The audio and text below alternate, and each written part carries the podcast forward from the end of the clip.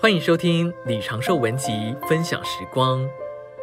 今天要和大家分享的是用灵导读主话。主耶稣在约翰福音五章三十九到四十节对犹太人说：“你们查考圣经，因你们以为其中有永远的生命，然而你们不肯到我这里来得生命。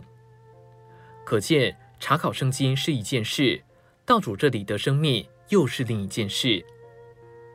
我们绝不要把主话当作道理和知识研读明白领会，我们要把主的话接受到灵里，要用我们的灵吃主的话，因为主的话就是灵。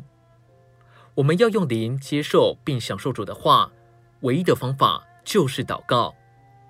祷告是我们用灵唯一的方法，所以我们一定要导读。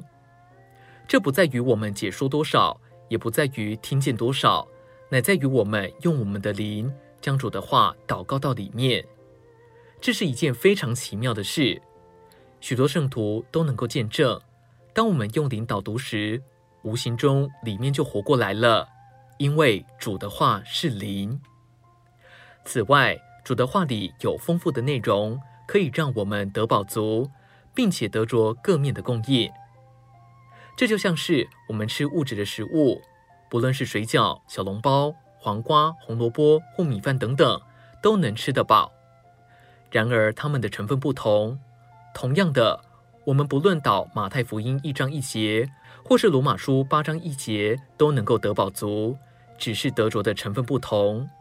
所以，我们要把全本圣经按着次序吃各种不同的饭菜，包含各种不同的营养成分。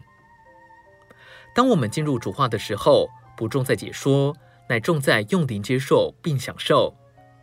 从经历中证实，我们的主就是灵，如同空气一样。他在复活之后，向门徒吹入一口气，说：“你们受圣灵。”故此，我们要不断的呼吸他，借着呼喊：“哦，主啊，阿门，哈利路亚！”